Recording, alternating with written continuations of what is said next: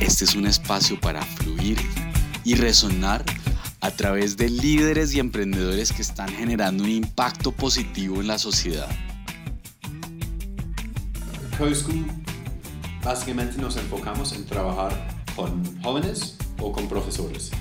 Y cada vez más nos estamos enfocando en profesores y en directivos um, porque eso es la única forma donde realmente podemos generar un impacto sistémico. Entonces crearon una certificación que, es un B um, y el B significa Benefit, Benefit Corporation. Entonces el, beneficio que, sí, que, significa que las empresas están generando un beneficio en lo social o en el medio ambiental. Y yo me quedo con mi, mi parche de siempre en mi aula, haciendo lo, mismo de siempre, eh, es más difícil que voy a, tener la oportunidad de poner en práctica y extenderme en, mis diferentes habilidades si yo voy a la comunidad y yo hablo con la abuelita y hablo con la persona que es dueño de, la tienda y yo hablo con el, el, habitante de la calle, pues mi empatía está en la jugada y yo tengo que experimentar con, uh, con, con, ella. Donde pues, la experiencia como inmersiva de la realidad virtual creo que es algo muy interesante para el, el campo de formación de docentes y no, no se ha hecho mucho allá hasta el momento. Muy bienvenidos a un nuevo episodio del Flow Resonante. Les habla Andrés Valencia. Nos pueden seguir en arroba el Flow Resonante en Facebook, Twitter e Instagram. Asimismo nos pueden escuchar desde Spreaker, iTunes, Spotify y desde la plataforma Acorde en Colombia. Hoy tenemos a una persona que nació en Inglaterra, lleva unos cuantos años trabajando, viviendo en Colombia. Creo que es un gran apasionado de este país y está trabajando por el impacto social, sobre todo en temas con, un gran enfoque de educación.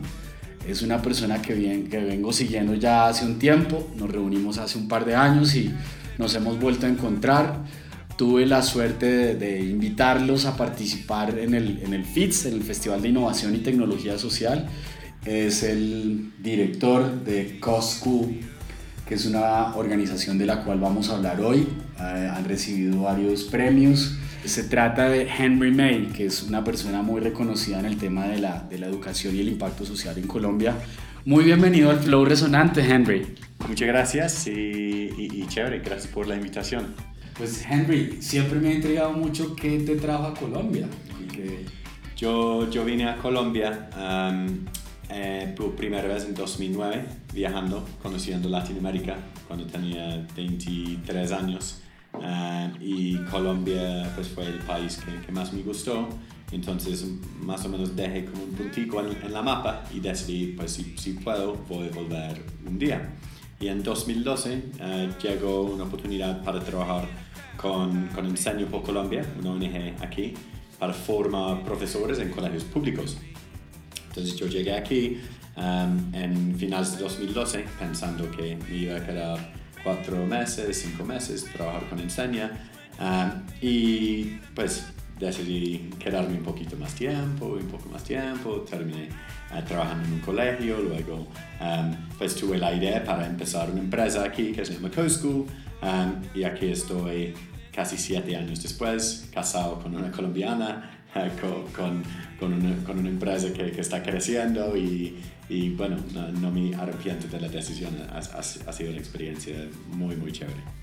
¿Y realmente qué fue lo que te motivó? Tenías muchas opciones, pero ¿qué te motivó a venir a Latinoamérica?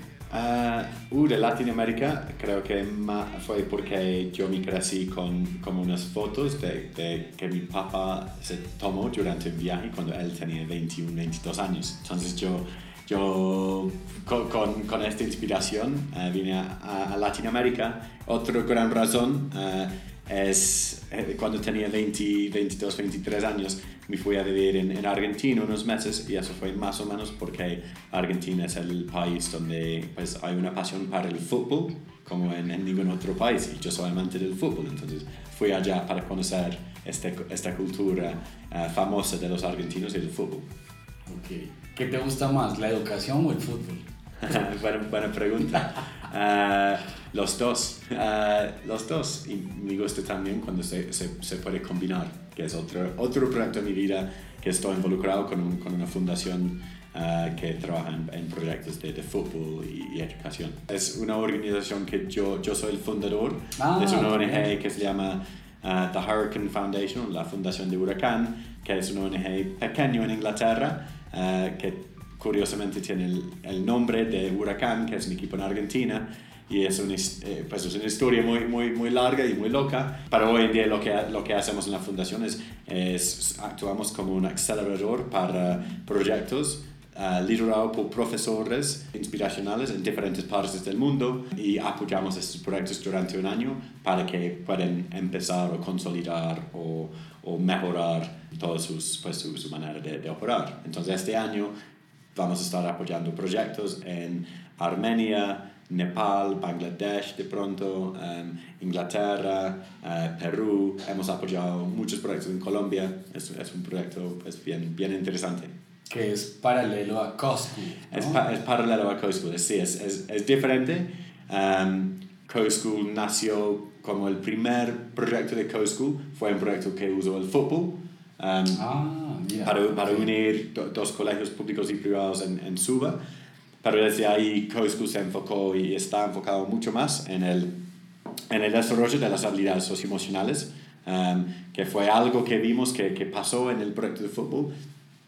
Y hoy en día, pues en CoSchool estamos súper enfocados en, en buscar las mejores metodologías para, para que jóvenes puedan desarrollar estas habilidades que, que son tan importantes para la vida. Bien, ¿y de dónde trajiste tú esta idea de desarrollar habilidades socioemocionales? Digamos la, que hoy, sí. Bien. La, pues la, la respuesta sencilla, quizás, y, y es, es, verdad, es, es, que es a través de mi experiencia como profesor um, y de ser formador de profesores y de darme cuenta de, con mis propias experiencias en la educación que hay un hueco grande ahí y aunque todos saben que esas habilidades son importantes, muy pocos um, metodologías uh, buenas existen, uh, muy, poco, muy pocos cómo existen de, de, de, cómo desarrollar esas habilidades. Entonces, esa sería la respuesta sencilla, que fue a través de mi experiencia como profesor y me inspiró.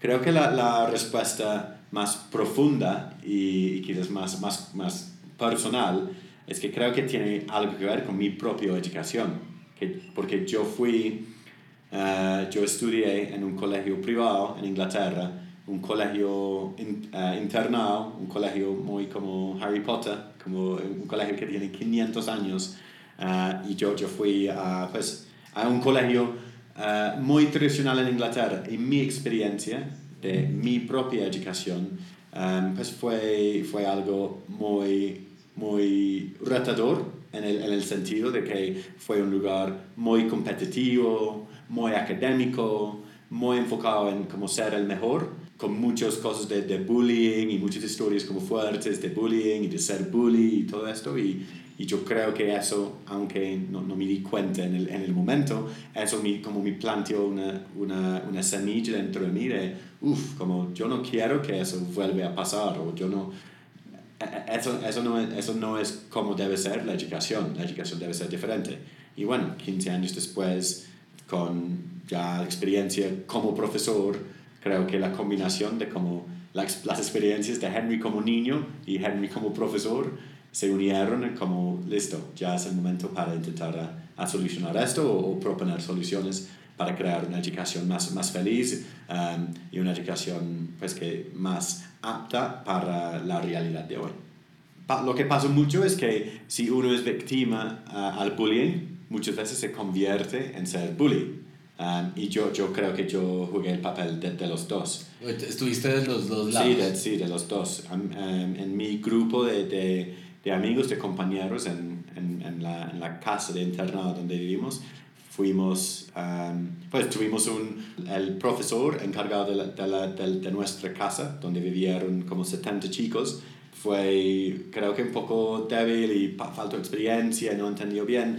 Y nosotros, como en, nuestra, en mi promoción, entre 12 y 15 de nosotros, fuimos, pues muy, pues fuimos brutales, fuimos tuvimos mucha violencia, mucho, pues todo el día estamos pegando entre nosotros y más o menos tomamos turnos de ser como el bully o el, la persona recibiendo el, el bullying. Sí, una experiencia fuerte, no, no es que fue terrible y fue um, una experiencia totalmente triste y ni malo para mí, pero sí fue una experiencia donde hubo, sí, hubo experiencias no tan chéveres y violencia um, y cero foco en estas habilidades socioemocionales, nada, nada de empatía, nada de autoconocimiento, nada de flexibilidad, mucho de ser el mejor, hacer el mejor examen, sacar el mejor puntaje, um, ser el mejor deportista. Uh, y, y, creo que si estos mensajes no, no son tan útiles. Tú, Henry, por casualidad has regresado a esa escuela hoy en día, después de toda la vivencia que has tenido aquí en Colombia haciendo lo que haces. Yo no, no, no, he, no me he vuelto uh, como formalmente para, no sé, dar una charla o conocer el colegio. Sin embargo, pues estoy, sigo conectado con personas del colegio y, y no lo, sí, no, no, no, lo, no juzgo al colegio o, como pienso, uh, que no, este colegio, qué malo, qué malos las personas. Es, es, es un colegio como cualquier otro. Yo creo que en, el mundo que las condiciones muchas veces son, son así y lo que, sí, lo que necesitan pues es, es, es formación, es, es entender um, cuál es la ciencia de la educación que, que realmente funciona y que no, porque creo que la educación y los constructos de la educación muchos de ellos se basan en, en mitos de hace 150 años que sigamos usando y aplicando no, es, los niños deben aprender en silencio, en filas. ¿Para qué? ¿Eso de dónde, de dónde viene? Um, sí, entonces existen muchos mitos um, y consecuencia de eso es que hay, hay colegios que no están haciendo las cosas bien a pesar de quizás tener buenas intenciones y, y de tener buenas personas. Um, sí, la educación, como todos saben, es, es, es, es un poco estancada en, en estas maneras muy tradicionales. Bien, Voy a irme ahora para, voy a hacer una pausa y es, eh, suelo tener la conversación de empresas eh, certificación B. Sí. ¿no?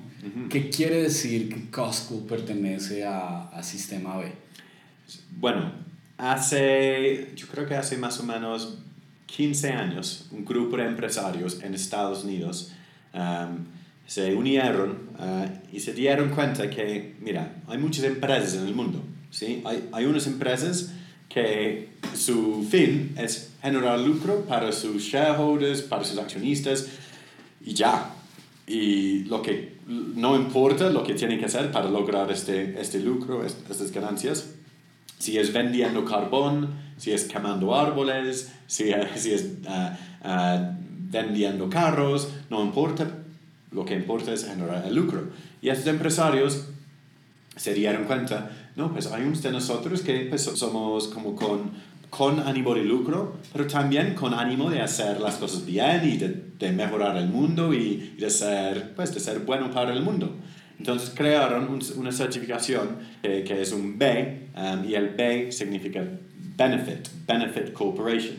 Entonces el beneficio que, sí, que, que significa que los, las empresas están generando un beneficio en lo social o en el medio ambiental. Empresas, por ejemplo, como Patagonia, uh, que es una marca de ropa, Ben Jerry's, que es una marca de, de helado, porque Ben Jerry's tiene toda una cadena súper bien organizada donde no de, pues, aseguran que no están generando un, un impacto mal en, el medio ambiente, todo orgánico, todo bien cuidado con sus campesinos y además tiene todo un tema de activismo político.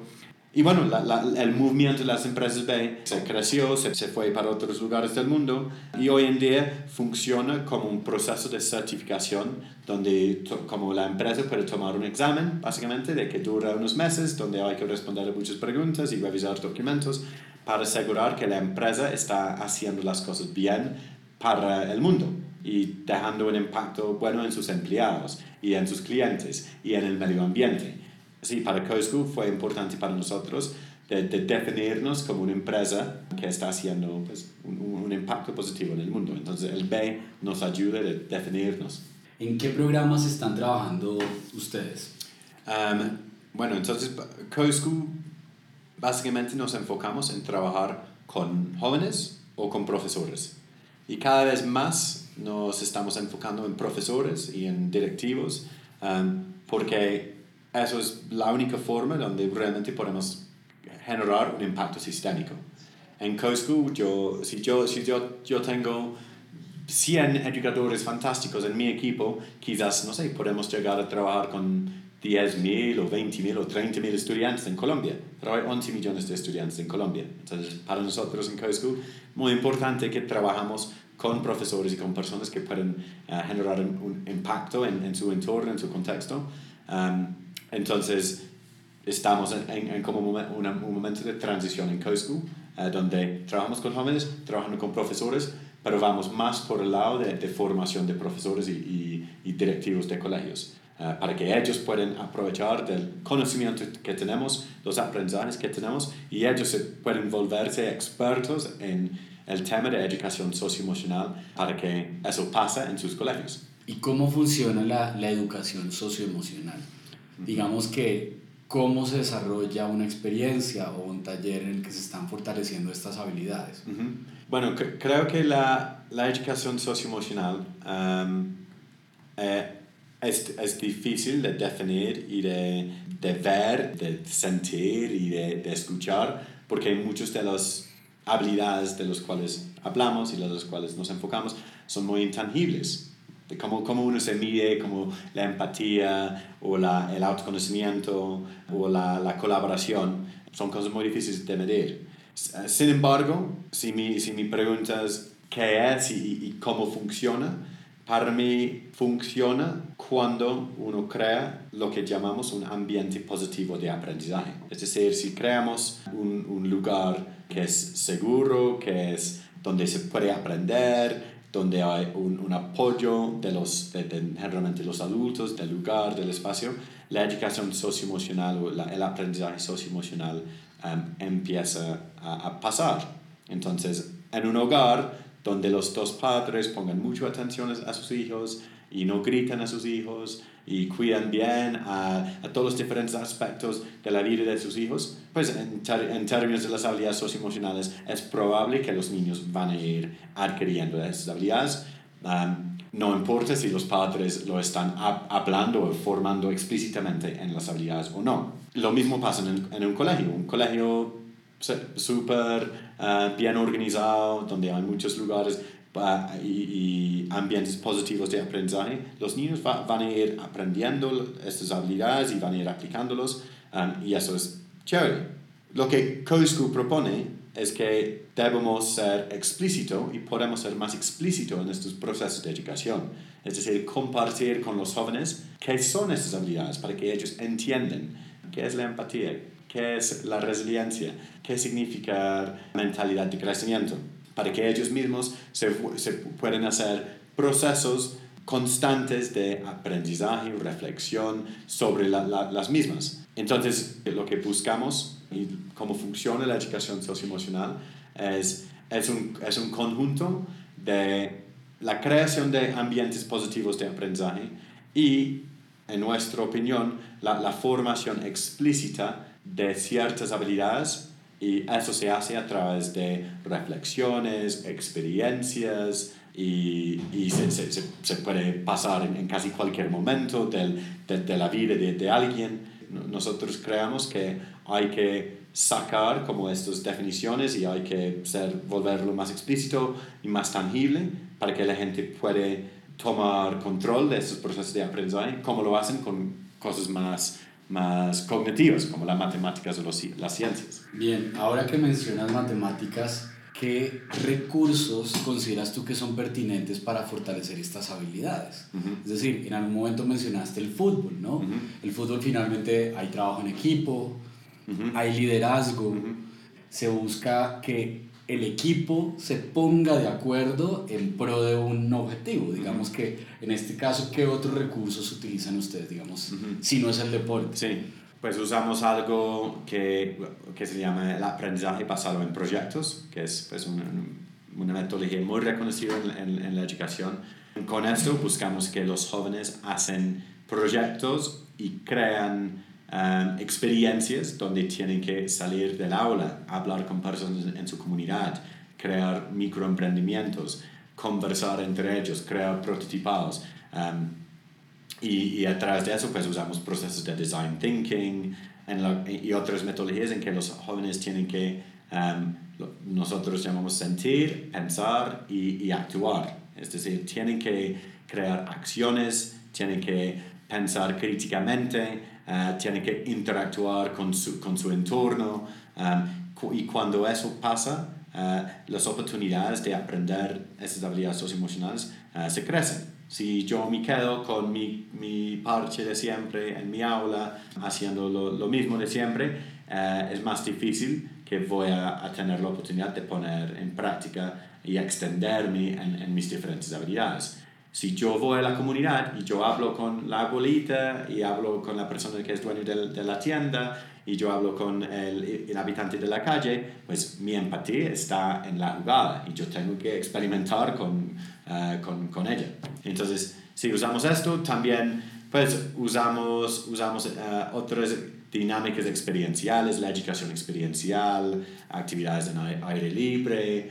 Um, sin embargo, sí, creo que las experiencias más significativas son como reales y conectados con la, con la vida. Um, entonces, no sé, irnos todos a un parque, como jugar por 3, 4 horas, como el, típico como experiencia de convivencia de un colegio, um, no me convence que esa es la manera de, de, de, de desarrollar las habilidades. Um, creo que la, la mejor manera que, que jóvenes desarrollen las habilidades es a través del modelamiento de, de, los adultos, que los adultos en el colegio, en, en, las vidas de los jóvenes, sean los modelos de las mismas habilidades. Eso es la manera más, más sencilla, uh, quizás no es más sencilla, pero es la manera más, más eficaz que los jóvenes aprenden la, las habilidades.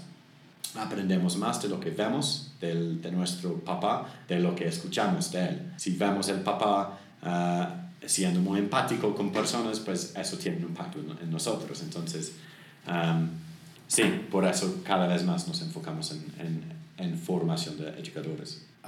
mencionabas que, por ejemplo, una convivencia de cuatro horas jugando en un parque a ti no te convence y es algo con lo que yo estoy de acuerdo. ¿Cuánto tiempo estimas tú que se debe hacer el acompañamiento a una comunidad para que se pueda generar una aunque sea una mínima transformación, que haya un mínimo impacto? Es una, es una muy buena pregunta. Yo no sé cuál es la respuesta en términos de tiempo. Um, yo creo que por donde vamos en Cosco es, buscar, es, es buscar cuál, cuál, es como este, sí, este, cuánto tiempo se necesita, por ejemplo, de trabajar con el equipo directivo de un colegio um, para que ellos entiendan y ellos pueden tomar como responsabilidad de estos procesos en su colegio. Si nosotros mismos en COSCU trabajamos con los jóvenes del colegio, no sé, quizás nos demoramos años porque tenemos que trabajar con muchos jóvenes y los procesos son más lentos y no estamos cambiando la cultura de la, organiza de, de la organización, que en este caso es el colegio.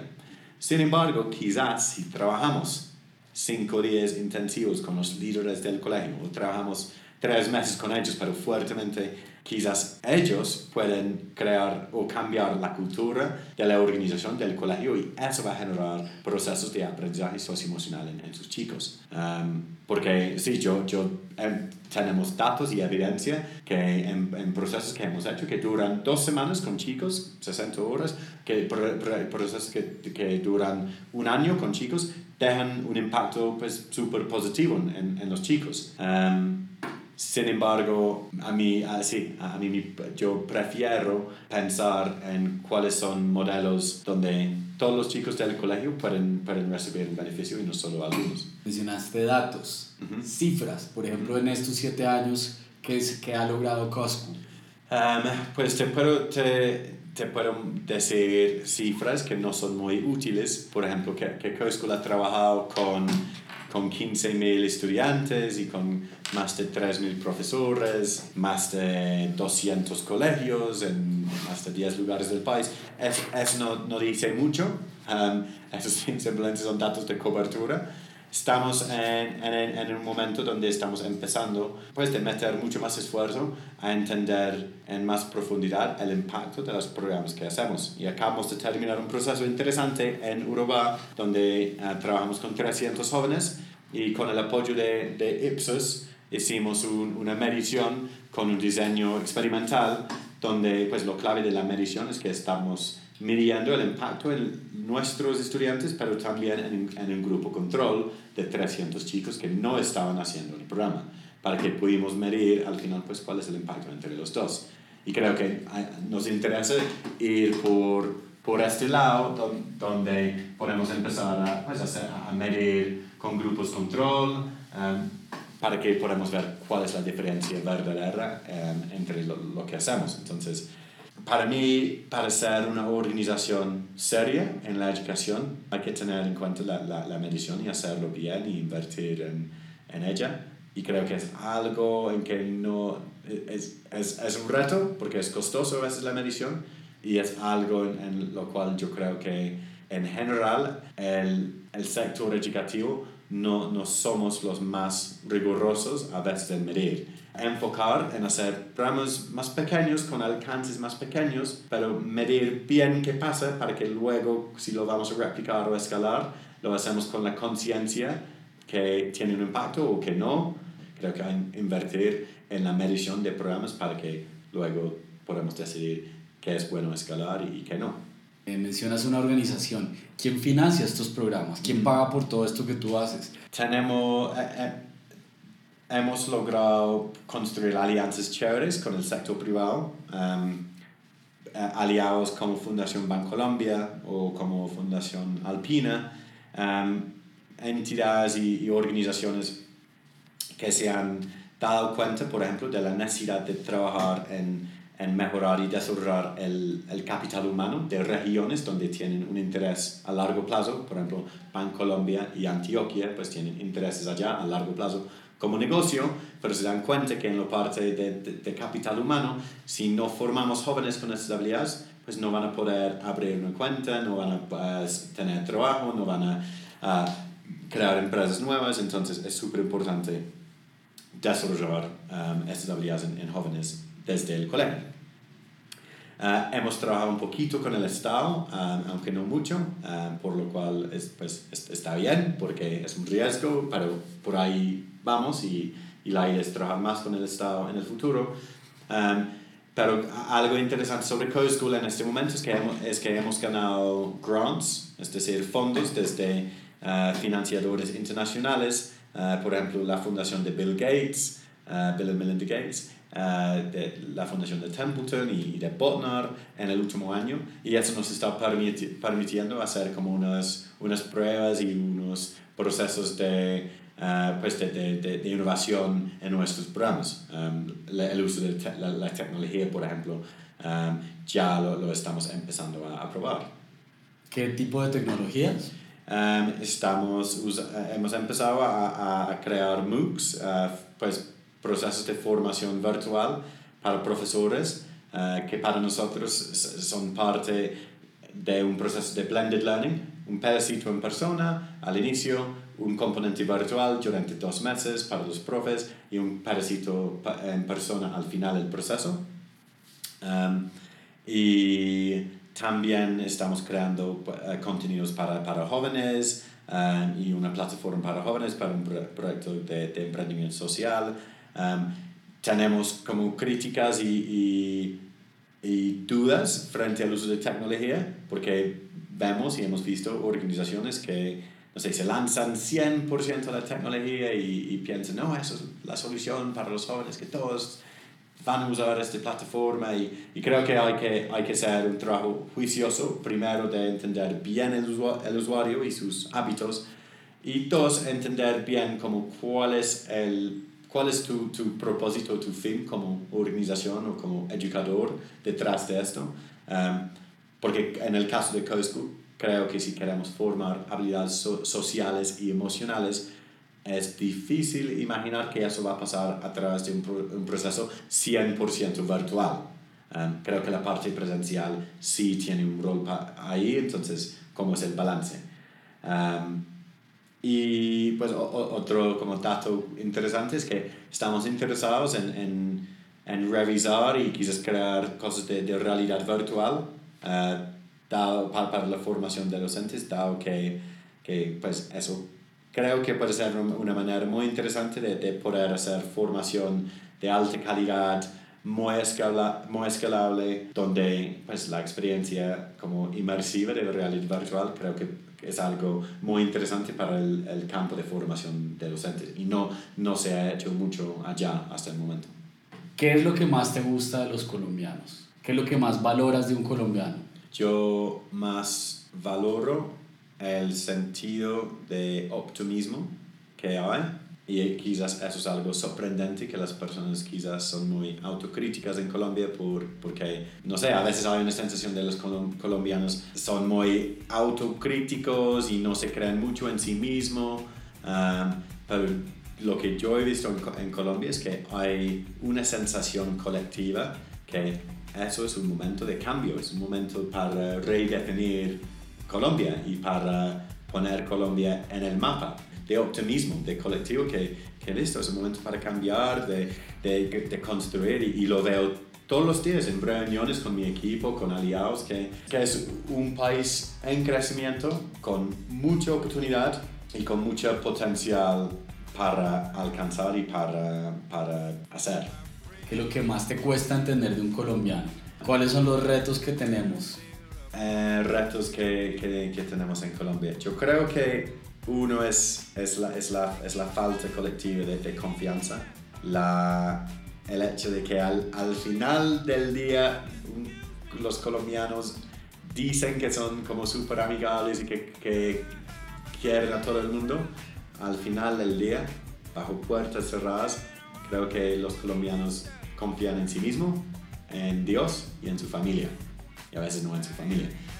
Y, y creo que eso es entendible dado el contexto de los últimos 50 años de Colombia. Sin embargo, eso es un reto cuando uno quiere hacer cosas innovadoras o quiere um, lanzar nuevas ideas o quiere romper barreras entre alguien de estrato 1 y estrato 6. Esta falta de confianza es, es difícil y, y, para, para solucionarlo, pues creo que es cuestión de, pues, de nuevos tipos de educación y, y que los colombianos serían, y los líderes en Colombia uh, estarían más dispuestos a mostrar más vulnerabilidad y, y, serían menos, sí, no sé, más, más humanos, um, más dispuestos a escuchar, uh, más dispuestos de entregar poder. Que estoy completamente de acuerdo y de hecho es algo que podemos trabajar en las nuevas generaciones. Estamos en un proceso en el que podemos formar formadores y esos formadores brindar entornos de confianza y de empatía. Lo que pasa es que cómo hacemos para generar empatía en las personas que están gobernando, que están liderando, cuando nunca tuvieron esos entornos de confianza. Sí, ¿cómo, ¿cómo, hacemos? Sí, ¿cómo hacemos? Eh, es cuestión de, de, sí, de, invertir como el tiempo y esfuerzo en, en donde va a generar un impacto mayor y yo creo que por eso tiene más sentido invertir en la educación y un poquito dar por vencido los que tienen más de 50 años que están en la política es como pues, difícil y ellos no van a estar aquí para siempre. Trabajamos más en, en sí, el sistema educativo y en, en los jóvenes. Sí, hay una, hay una entrevista que le hacen a Hans Zimmer y ahora sí con esto cerramos. ¿Y sabes quién es Hans Zimmer? Hans Zimmer, sí, el, el, el compositor súper super famoso. Y él menciona que para él una de las grandes posibilidades que tienen los grandes líderes y gobernadores de generar empatía es aprendiendo a tocar un instrumento. Mm. Porque, y esto viene muy del pensamiento musical, porque en la medida, lo primero que hace un músico, su, su, sentido más desarrollado, es el oído. Y al tú aprender a escuchar al, al otro, tú sabes en qué momento está tocando el bajo, está tocando la guitarra o la voz entra para tú poder entrar con tu instrumento. Si yo solamente me estoy escuchando a mí mismo, no tengo ningún nivel de empatía, no tengo ningún nivel de escucha activa, pero el, el, ejercicio de estar escuchando a otras personas para yo saber en qué momento debo entrar y en qué momento debo salir, es un ejercicio de altísima empatía. Así que bueno, no sé en qué momento nos inventamos un programa Music Thinking para gobernadores, Sí. para líderes. Sí, para el Congreso. Exactamente. Sí, no, es- pues sí, de acuerdo la, la- que la música tiene un poder fenomenal con, con estas cosas, con el desarrollo de las habilidades. Hay muchos programas muy interesantes para, para reconocer. Así que este es un desafío muy resonante, Ujú. tal cual. Sí. Así que Henry, me encanta charlar y, y seguiremos conectados, Bueno. seguiremos fluyendo. Gracias, sí, muchas gracias por la invitación y seguimos fluyendo.